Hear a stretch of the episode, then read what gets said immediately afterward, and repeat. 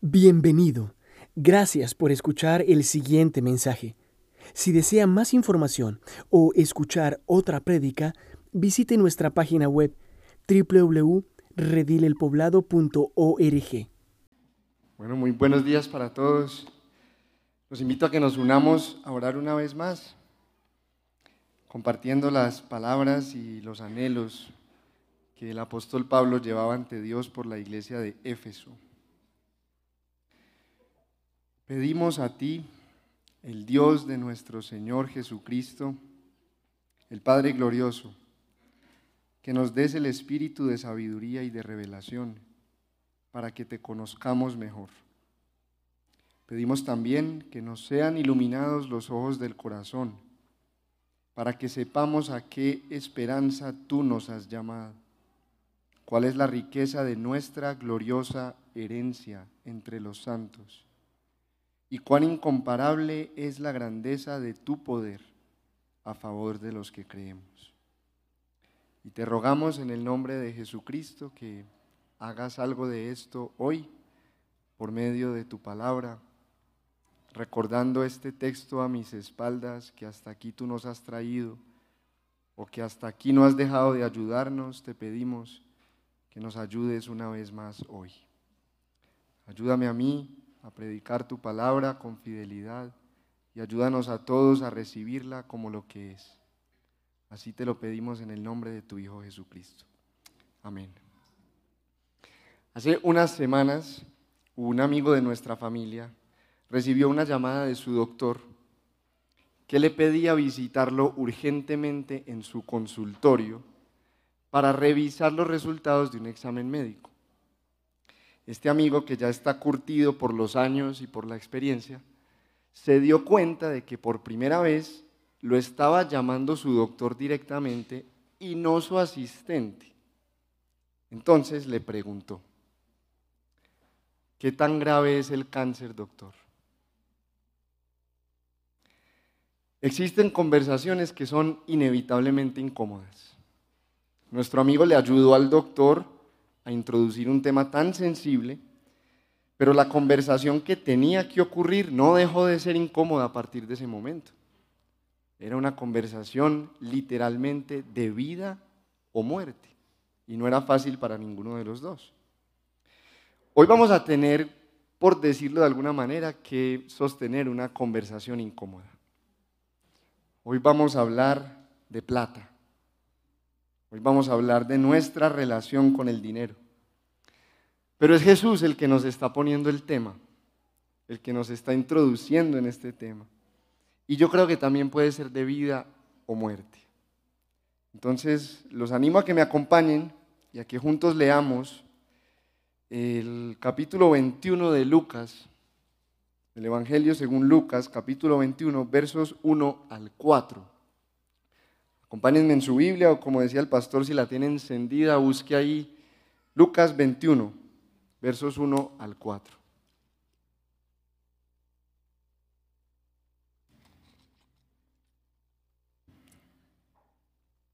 Leo para ustedes en la nueva versión internacional. Jesús se detuvo a observar y vio a los ricos que echaban sus ofrendas en las alcancías del templo. También vio a una viuda pobre que echaba dos moneditas de poco valor. Les aseguro, dijo, que esta viuda pobre ha echado más que todos los demás. Todos ellos dieron sus ofrendas de lo que les sobraba, pero ella, de su pobreza, echó todo lo que tenía para su sustento. Notemos entonces que el, texto inicia diciéndonos que Jesús se detuvo a observar. Incluso el, el texto de Marcos paralelo dice que se sentó a mirar cómo la gente traía sus ofrendas en uno de los cuartos del templo, en uno de los salones, donde había 13 alcancías para recoger este tipo de ofrendas. Eran ofrendas voluntarias que se ofrecían como adoración a Dios y que se empleaban principalmente en el sostenimiento del templo y en la atención a los más necesitados. No debemos confundir esto con el diezmo del Antiguo Testamento. Estando allá adentro entonces, Jesús notó la presencia de los ricos. Según el texto paralelo de Marcos también, se nos dice que echaban grandes cantidades. Yo me los imagino arrastrando bolsas pesadísimas que a duras penas pueden llevar por sí mismos, vestidos con elegancia, acompañados de sus siervos. Y me imagino el estruendo metálico de esas monedas de oro y de plata pesadas cayendo ahí en todas esas alcancías del templo. Y como esto era un acto tan público que se hacía delante de la mirada de otras personas, también me imagino que la gente se sintió muy impresionada y que levantaron mucha sorpresa en los que estaban ahí observando. Pero Jesús, que está mirando también, no se siente impresionado ni conmovido por nada de esto.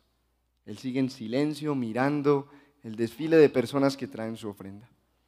En cambio, Jesús nota algo más. Jesús ve una viuda pobre que echa dos moneditas de poco valor. Las viudas se vestían de manera distintiva para ser reconocidas fácilmente, porque eran las personas más vulnerables de la sociedad judía. Ellos debían, en cabeza de los líderes del pueblo, atender especialmente a estas personas, porque las viudas no tenían una fuente de sustento y eran legalmente desfavorecidas. Recordemos que ya Lucas nos presentó el caso de una viuda que le insistía a un juez injusto que le hiciera justicia. Y el juez como que se hacía el loco. Así era normalmente con ellas.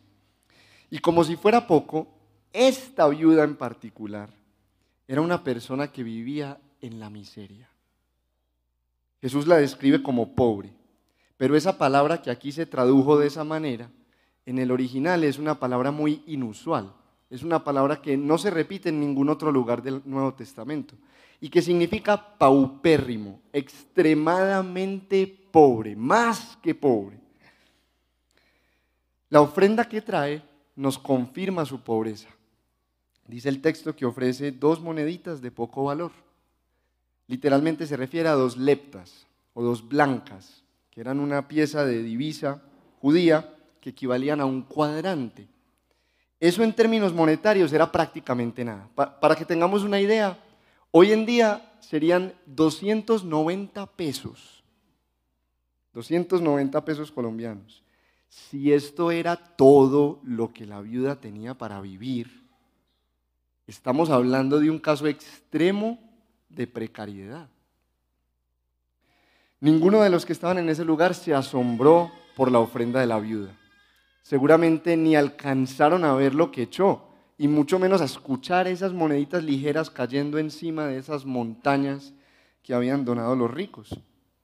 Pero Jesús, que está observando la escena, no se puede contener y no puede quedarse callado. Él reacciona y le dice a sus discípulos algo impresionante. Ella dio más que todos juntos. Y es obvio que Jesús no está hablando en términos financieros. Era evidente a todos que esa viuda no echó más dinero que los ricos.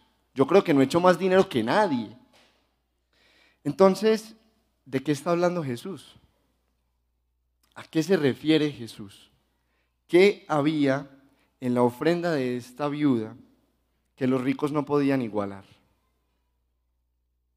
¿Qué nos está enseñando este texto acerca de dar? Bueno, este texto nos está enseñando por lo menos tres cosas. En primer lugar, nos enseña qué es la verdadera generosidad. También nos enseña qué es lo que pide o espera Dios de nosotros. Y también nos enseña lo que podemos esperar cuando damos. ¿Qué es la generosidad verdadera? ¿Qué pide o espera Dios de nosotros? ¿Y qué podemos esperar cuando damos? Acompáñenme a orar una vez más y entramos en estos temas. Señor, déjanos ver la hermosura de tu corazón y la abundancia de tu generosidad para que nuestros corazones idólatras y avaros sean cambiados y liberados. En el nombre de Jesús. Amén. ¿Qué es la verdadera generosidad? El versículo 4 nos sirve como una explicación de lo que Jesús le dijo a sus discípulos. Aquí en la nueva versión internacional no lo apreciamos, Pero en el original hay una, una palabrita que conecta con lo anterior al principio de ese versículo que es porque. Porque denota una razón para lo que se acaba de decir. Entonces preguntamos por qué dice Jesús que la ofrenda de la viuda fue mayor que la del resto. El versículo 4 nos responde, porque todos ellos dieron sus ofrendas de lo que les sobraba, pero ella de su pobreza echó todo lo que tenía para su sustento. En el idioma original esa frase se lee literalmente, echó toda su vida. Y ahí encontramos la clave. Esta viuda no solamente entregó un par de moneditas, esta viuda entregó su vida entera, representada en esas dos moneditas. Esta mujer dio sacrificialmente. El Señor no estima nuestra ofrenda según el valor económico. El Señor estima nuestra ofrenda según el valor relativo que tiene nuestra ofrenda en proporción con nuestras posibilidades. ¿Cómo así? Los ricos dieron millones, pero en proporción de lo que ellos tenían, esto era el 0.05% del dinero que les sobraba, por decir algo. La viuda dio una cantidad irrisoria, insignificante, pero representaba para ella el 100% de su sustento. Entonces miren que la proporción 0.5 versus 100 es mucho mayor en el caso de la viuda. Y ese costo sacrificial es lo que Jesús aprecia en la ofrenda de la viuda. Es lo que hace que sea mayor que la del resto y es lo que la convierte a ella en una mujer verdaderamente generosa. Así lo expresó el apóstol Pablo, hablando de una iglesia que tenía escasos recursos en Macedonia. En medio de las pruebas más difíciles, su desbordante alegría y su extrema pobreza abundaron en rica generosidad. Soy testigo de que dieron espontáneamente tanto como podían y aún más de lo que podían. Segunda de Corintios 8, 2 y 3.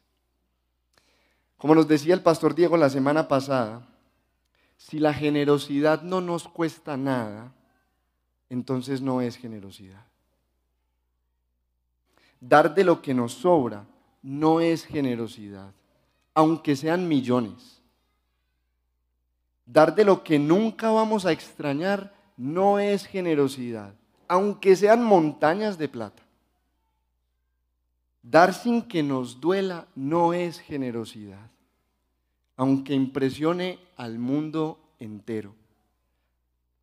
La generosidad que complace a Dios nos cuesta a nosotros.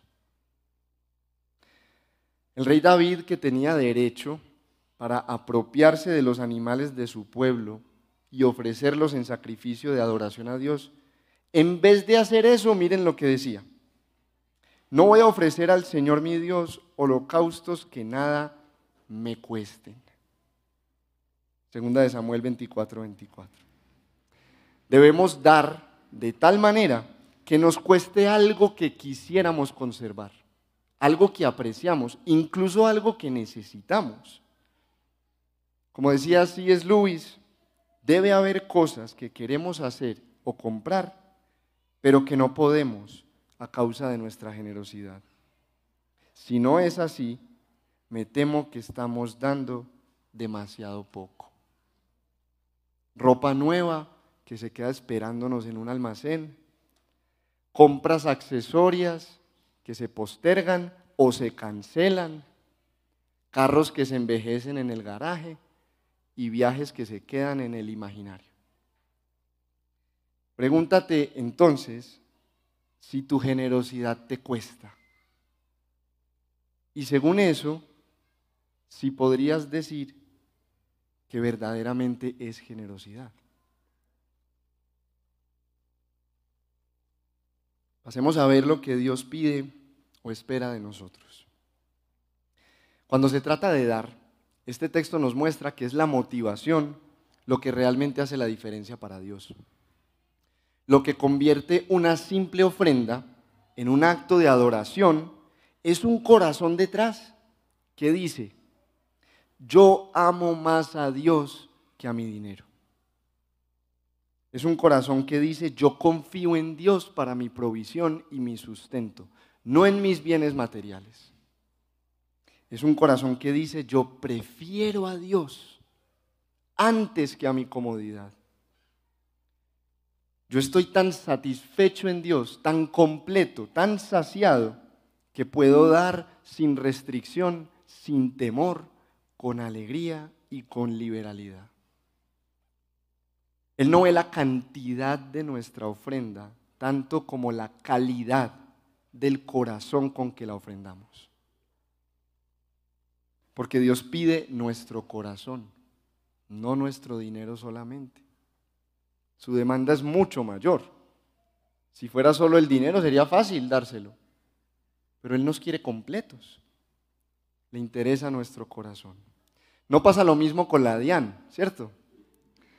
Muchos colombianos tuvieron que presentar su declaración de renta en las últimas semanas y yo les aseguro que a la DIAN no le importa ni en lo más mínimo si usted paga con alegría o con tristeza, con amargura o con gratitud, de buena gana o a regañadientes, con tal de que pague el saldo que debe.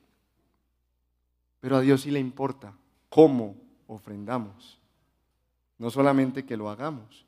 Él quiere que demos como un acto de adoración genuino.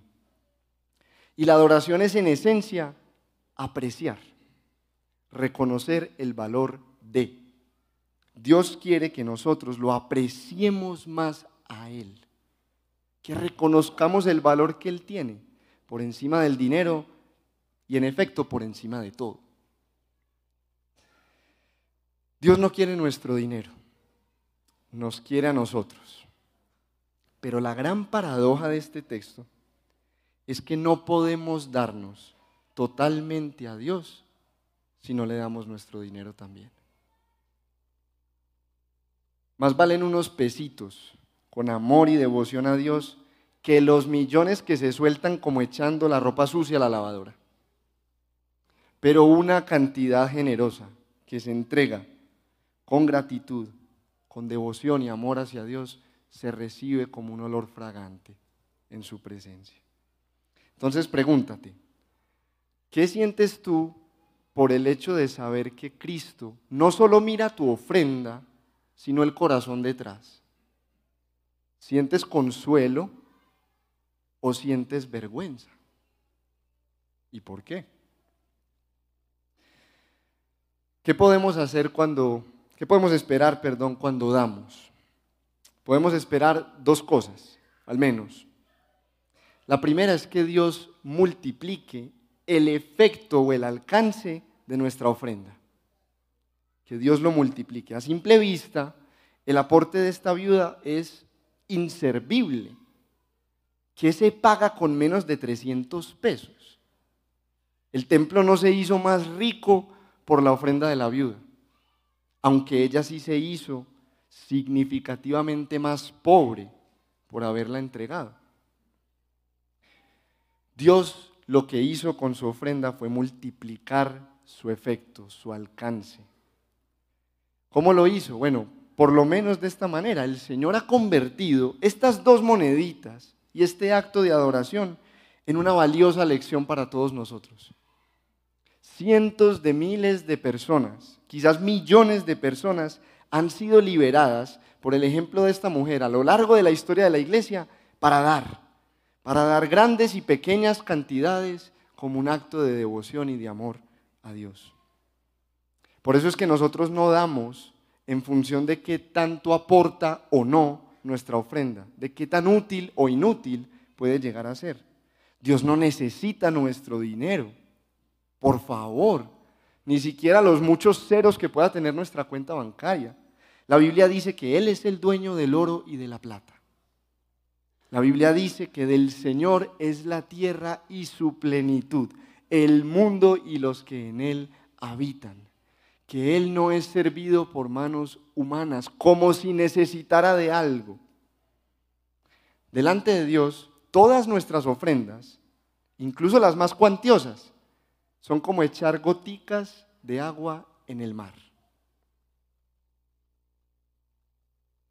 Pero si hay amor y sacrificio en el dador, Dios le añade poder espiritual a la ofrenda, independientemente de la cantidad. Dios toma lo relativamente poco que siempre damos y lo multiplica para fruto espiritual. Tu adoración a Dios, aunque sea pequeña, no es inútil para Él. Cuanto más si es grande. No se te ocurra pensar que tu sincera devoción y tu genuina generosidad no sirven para nada. Porque el reino de los cielos es como una semilla de mostaza que por la operación misteriosa de Dios crece y se convierte en un árbol enorme que alberga a las aves del cielo.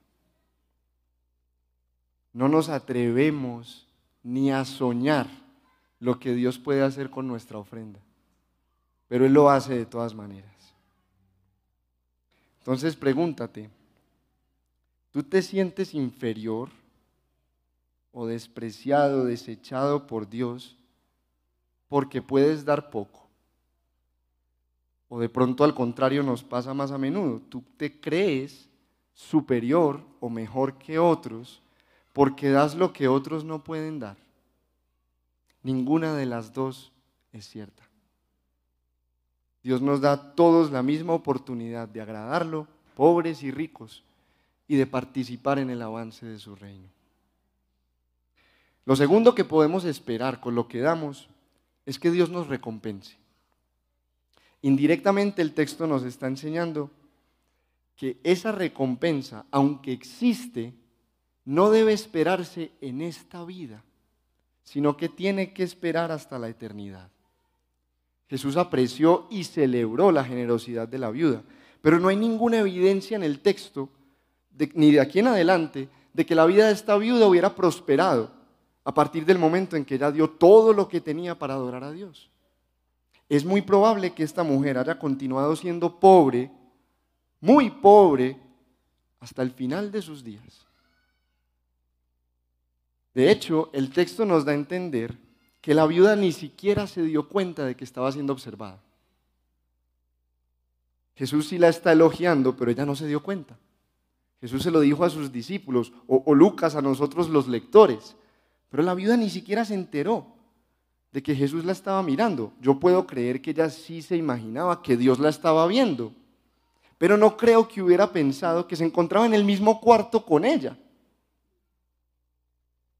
Es más, teniendo en cuenta que el juicio final todavía está en el futuro para toda la iglesia, es muy posible que a día de hoy esta mujer ni siquiera sepa acerca de ella lo que nosotros sí sabemos.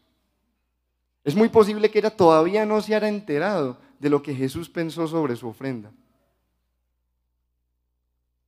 Nuestra recompensa no es la prosperidad material ni el halago humano. Eso es demasiado mediocre. Eso es demasiado poco. Eso es demasiado etéreo, pasajero. Cuidado con dar, esperando de Dios una remuneración material o terrenal. Cuidado con esas ideas de trueque que nosotros le aplicamos a Dios, como queriendo negociar con Él. O si somos sinceros, peor, como queriendo manipularlo a Él. Cuidado con ver tus ofrendas como una inversión muy rentable financieramente hablando. Dar de esa forma es peor que dar de las sobras, porque eso no honra a Dios, sino que busca utilizarlo. Y eso deshonra a Dios. Sin lugar a ninguna dudas te digo que eso no es adoración verdadera. Donde esté tu tesoro, allí estará también tu corazón.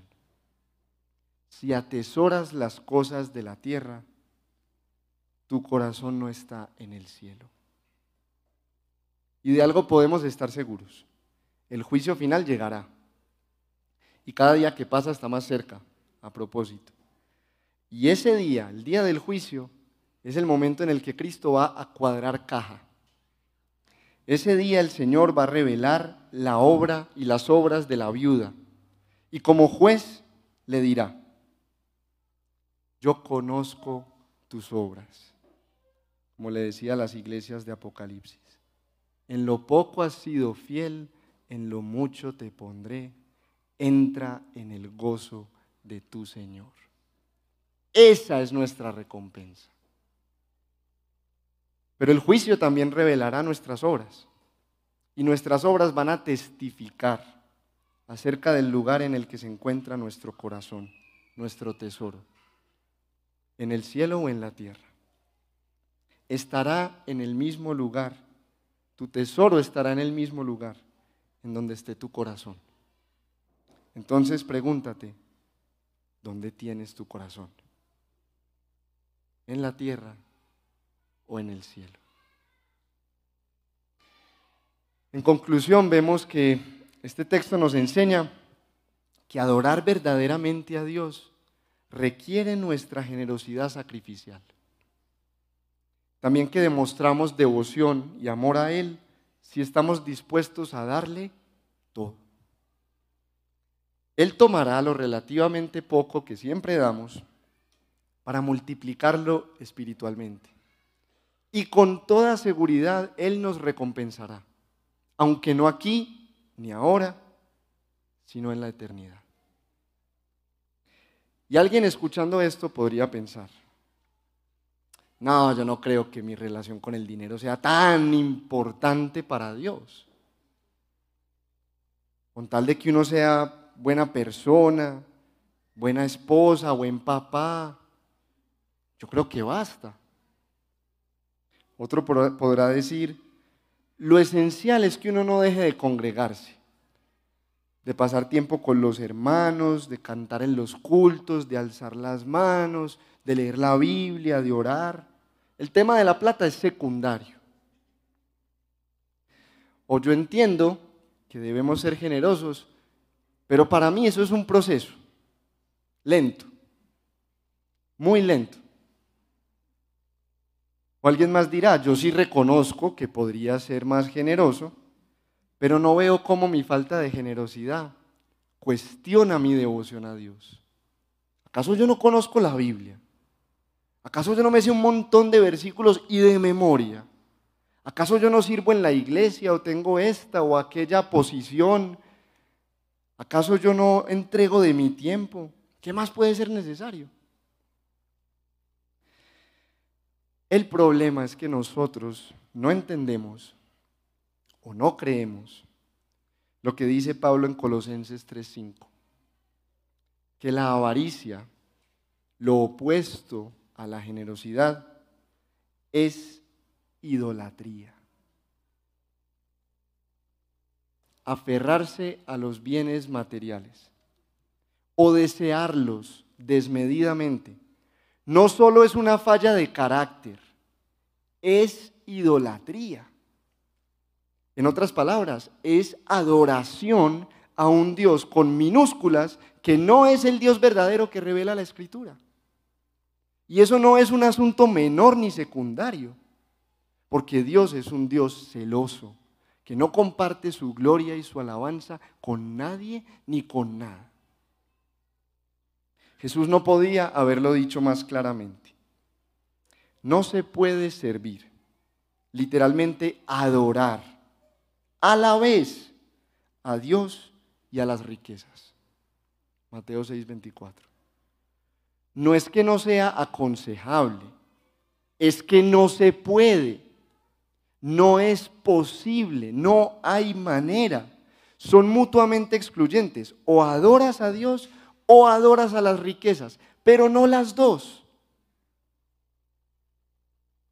Si estás adorando el dinero o lo que el dinero te ofrece, estatus, seguridad, comodidad, placer, poder, puedes estar seguro de algo. No estás adorando a Dios Si estás adorando al dinero o lo que el dinero te ofrece, no te engañes, no estás adorando a Dios. Al menos no al Dios verdadero de la Biblia. Estás adorando a otro Dios. No importan todos los actos externos de piedad, no importa todo el conocimiento bíblico que tengas, la posición que ostentas dentro de la iglesia. Es el dinero lo que revela el verdadero estado de tu corazón como pocas cosas en el mundo. ¿Cómo saber si estás adorando el dinero? Muy fácil. Si te aferras a él o lo deseas a toda costa, es altamente probable que estés adorando al dinero. Y esta es la razón por la cual Lucas incluye este pasaje de la viuda, que parece desconectado, justamente aquí en este punto de su evangelio. Porque quiere marcar un contraste dramático con lo que venía ocurriendo en el capítulo anterior. Al final del capítulo 20, justo antes de nuestro texto, los versos 46 y 47 recogen la exposición que Jesús hace de la falsedad de los escribas, de los maestros de la ley. Jesús los está presentando como gente peligrosa, como, gente de la que los discípulos tienen que cuidarse, como unos lobos. ¿Por qué? porque ellos supuestamente se daban en servicio a Dios, enseñando la ley, pero en realidad estaban buscando su propio aplauso, su propio reconocimiento. Presuntamente cuidaban de las viudas con esmero, pero escondían sus verdaderas intenciones, aprovecharse de su vulnerabilidad, devorar sus casas, dice el texto. En teoría oraban por ellas, y hasta oraban largamente, sin esperar nada a cambio. Pero en realidad estaban falsificando una fachada de piedad. Jesús delata la hipocresía de estos falsos creyentes por su avaricia. Qué interesante. No es porque enseñaran herejías, no es porque se vestían inmoralmente, no es porque no estaban comprometidos con el servicio.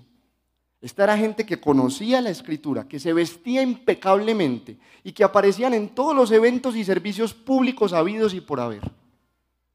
Pero no eran generosos, eran avaros. Y eso los expone como idólatras. Quiere decir que eran falsos, hipócritas, postizos y que no estaban adorando ni sirviendo a Dios por su avaricia. Y nosotros, como ellos, somos idólatras por una razón dolorosamente simple, porque no conocemos a Dios. Conocer a Dios es amarlo, dice el teólogo Germán Babink. Y amarlo es adorarlo con todo el corazón y con toda el alma y con todas las fuerzas y con toda la billetera. Por eso es que Jesús, antes de denunciar a los escribas en ese mismo texto, unos versos más arriba, desde el verso 41, les hace una pregunta teológica, una pregunta que tiene que ver con su conocimiento de Dios, específicamente del Cristo. ¿de quién es hijo el Mesías? Les pregunta. Y ellos le responden muy confiadamente y acertadamente, de David. Tenían razón. Pero creían que por eso el Mesías iba a ser un prócer político que los iba a librar de la opresión romana y que les iba a permitir florecer en su tierra, en la tierra que Dios les había regalado. No debería extrañarnos que su tesoro estuviera en la tierra, si la única esperanza que tenían era volver a vivir bajo el reinado de David. Su conocimiento de Cristo no les permitía ver más allá. Y a muchos de nosotros nos pasa lo mismo. Somos como los desdichados que describe Pablo en 1 Corintios 15 Solo tenemos esperanza en Cristo para esta vida. Creemos que seguir a Jesús es el camino a nuestra mejor vida ahora. Creemos que servir a Dios es garantizar un sinfín de recompensas terrenales. Pensamos que obedecerle causará la solución a todos nuestros problemas, nuestros problemas actuales. Mi matrimonio, mis hijos, mi trabajo, mis finanzas, mi salud, etcétera, etcétera. Y creer esto es grave. La teología y la doctrina correcta importan porque determinan la manera en que vivimos. Tú vives de acuerdo a lo que crees, aunque no seas consciente. Vives de acuerdo a lo que de verdad crees, no a lo que dices creer. Y por eso es importante creer bien. Por eso es importante conocer la verdad. Jesús es el hijo de David, cierto, pero Jesús también es el hijo de Dios. Jesús es el rey prometido a los judíos, cierto, pero su reino no es de este mundo. Su nombre, como el ángel le anunció a José, apunta a la misión o al propósito de su venida. Él salvará a su pueblo de sus pecados. Mateo 1:21. Jesús no vino a librarte de tus problemas. Jesús vino a rescatarte de tu problema con mayúsculas, la ira de Dios que cuelga sobre ti, pendiendo del hilo de su paciencia.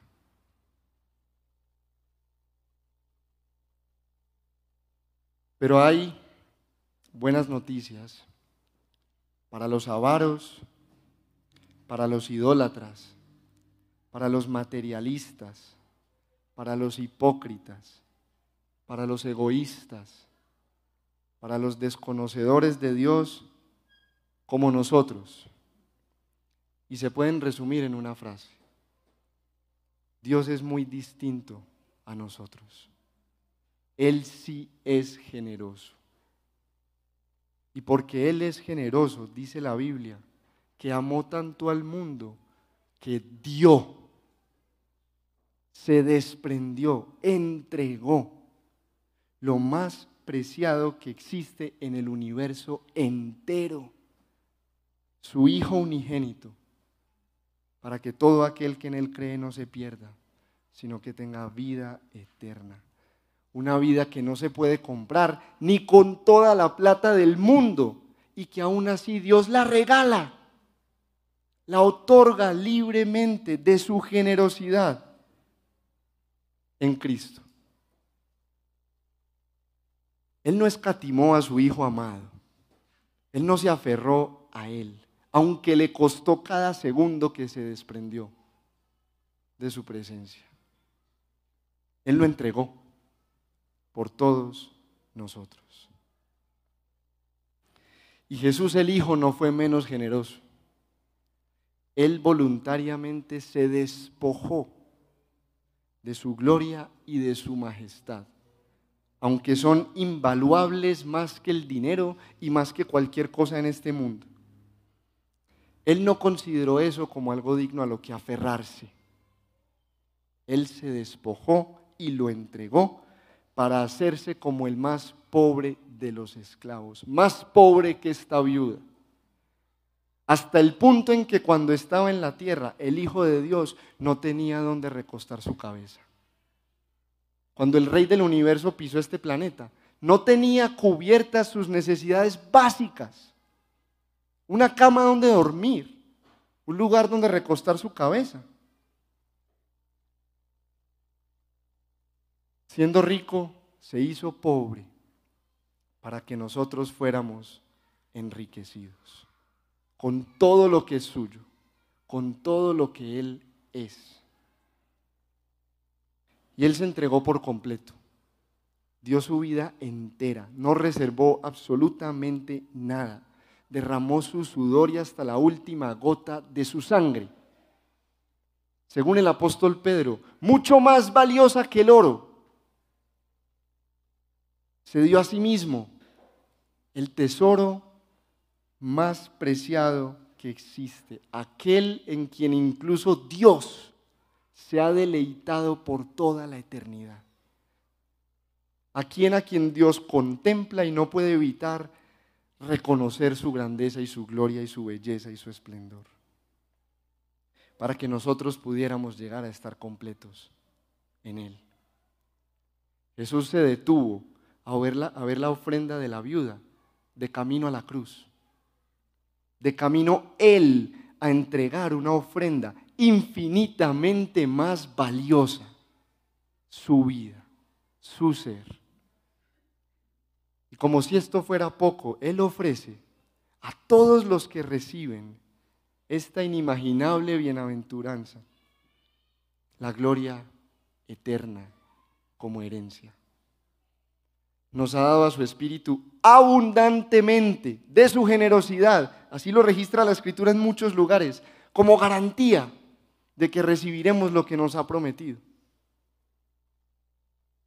Él no nos ofrece un tesoro terrenal, pasajero, corruptible, cositas en este mundo, palabritas de adulación humanas. Eso será eternamente inservible.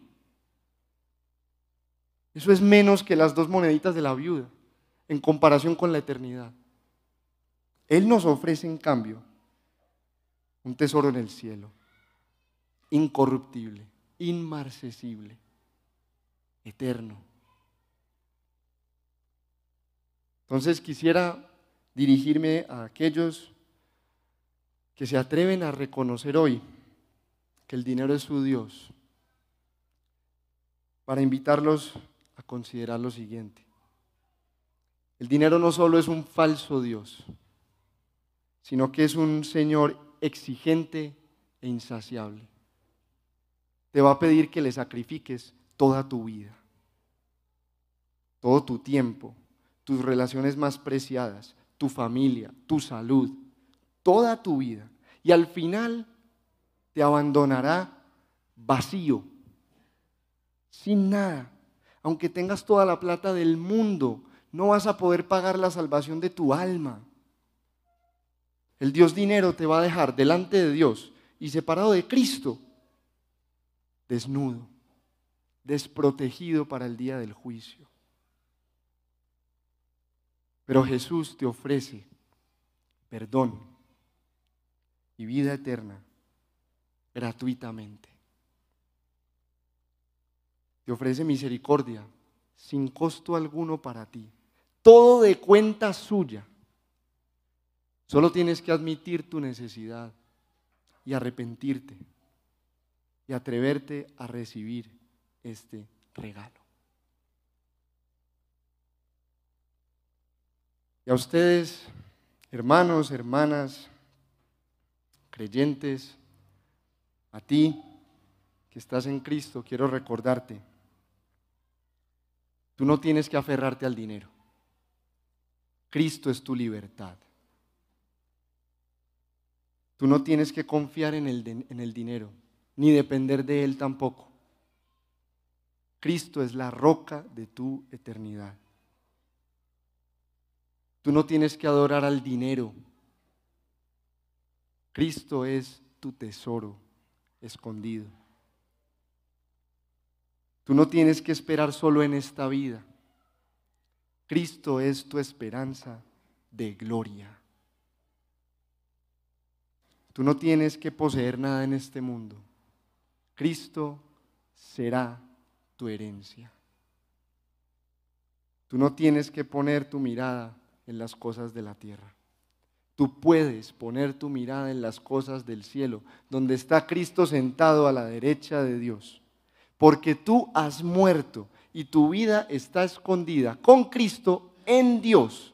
Y cuando Cristo se manifieste, entonces tu vida se manifestará con Él. A ti no te falta nada. Cristo es tu plenitud. Y por eso tú puedes dar y darte como esa viuda. Tú puedes dar con alegría, con confianza, con esperanza, sin temor. Y sí, hasta sacrificialmente. Gracias a Jesús, quien todo lo dio y todo se dio a nosotros y por nosotros. Como decía el apóstol Pablo, servimos pobres en apariencia, pero enriqueciendo a muchos, como si no tuviéramos nada, pero poseyéndolo todo. Cristo se sienta a observar nuestros cofres cada semana. Ojalá que podamos decir como Él, que hay más dicha en dar que en recibir. Amén. Los invito a que tomemos un momento individualmente para reflexionar en lo que Dios nos ha estado hablando hoy y también en responderle, cada uno desde su corazón.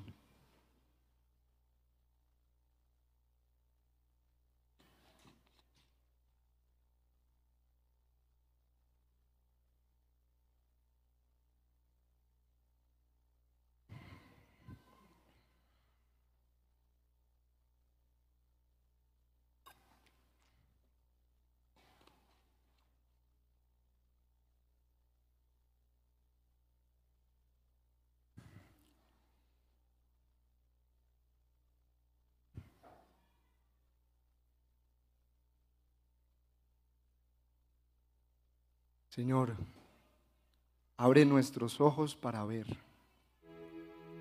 la belleza y el valor y la suficiencia de Cristo como la ofrenda que tú entregaste por nosotros. Déjanos ver tu corazón detrás de esa ofrenda que te costó tu propia vida Déjanos ver tu corazón amoroso, bondadoso y misericordioso, como lo que te impulsó a darte de esta forma. Déjanos participar en la abundancia de fruto espiritual que esta ofrenda ha traído y traerá. Porque la vida y la muerte y la resurrección de Jesús son suficientes y bastarán para tu propósito de hacer nuevas todas las cosas. Y déjanos desde ya echar mano de la vida eterna, hacernos tesoros en el cielo, donde el ladrón no puede robar ni la polilla corromper. Déjanos desde ya vivir en esta tierra, amando y deseando y esperando el cielo.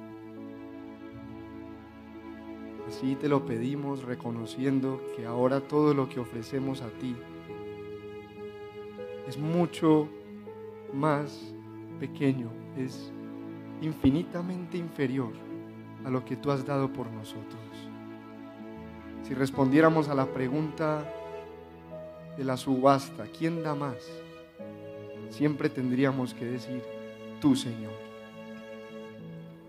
Entonces cambia estos corazones tan avaros, tan idólatras, y permítenos la libertad de adorarte con la verdadera generosidad. Te lo pedimos así para el bien de muchos y para la gloria de tu nombre. En Jesucristo nuestro tesoro eterno. Amén y amén. Esperamos que este mensaje haya sido de edificación para su vida. Si desea más información sobre nuestra comunidad, Visítenos en nuestra página web www.redilelpoblado.org.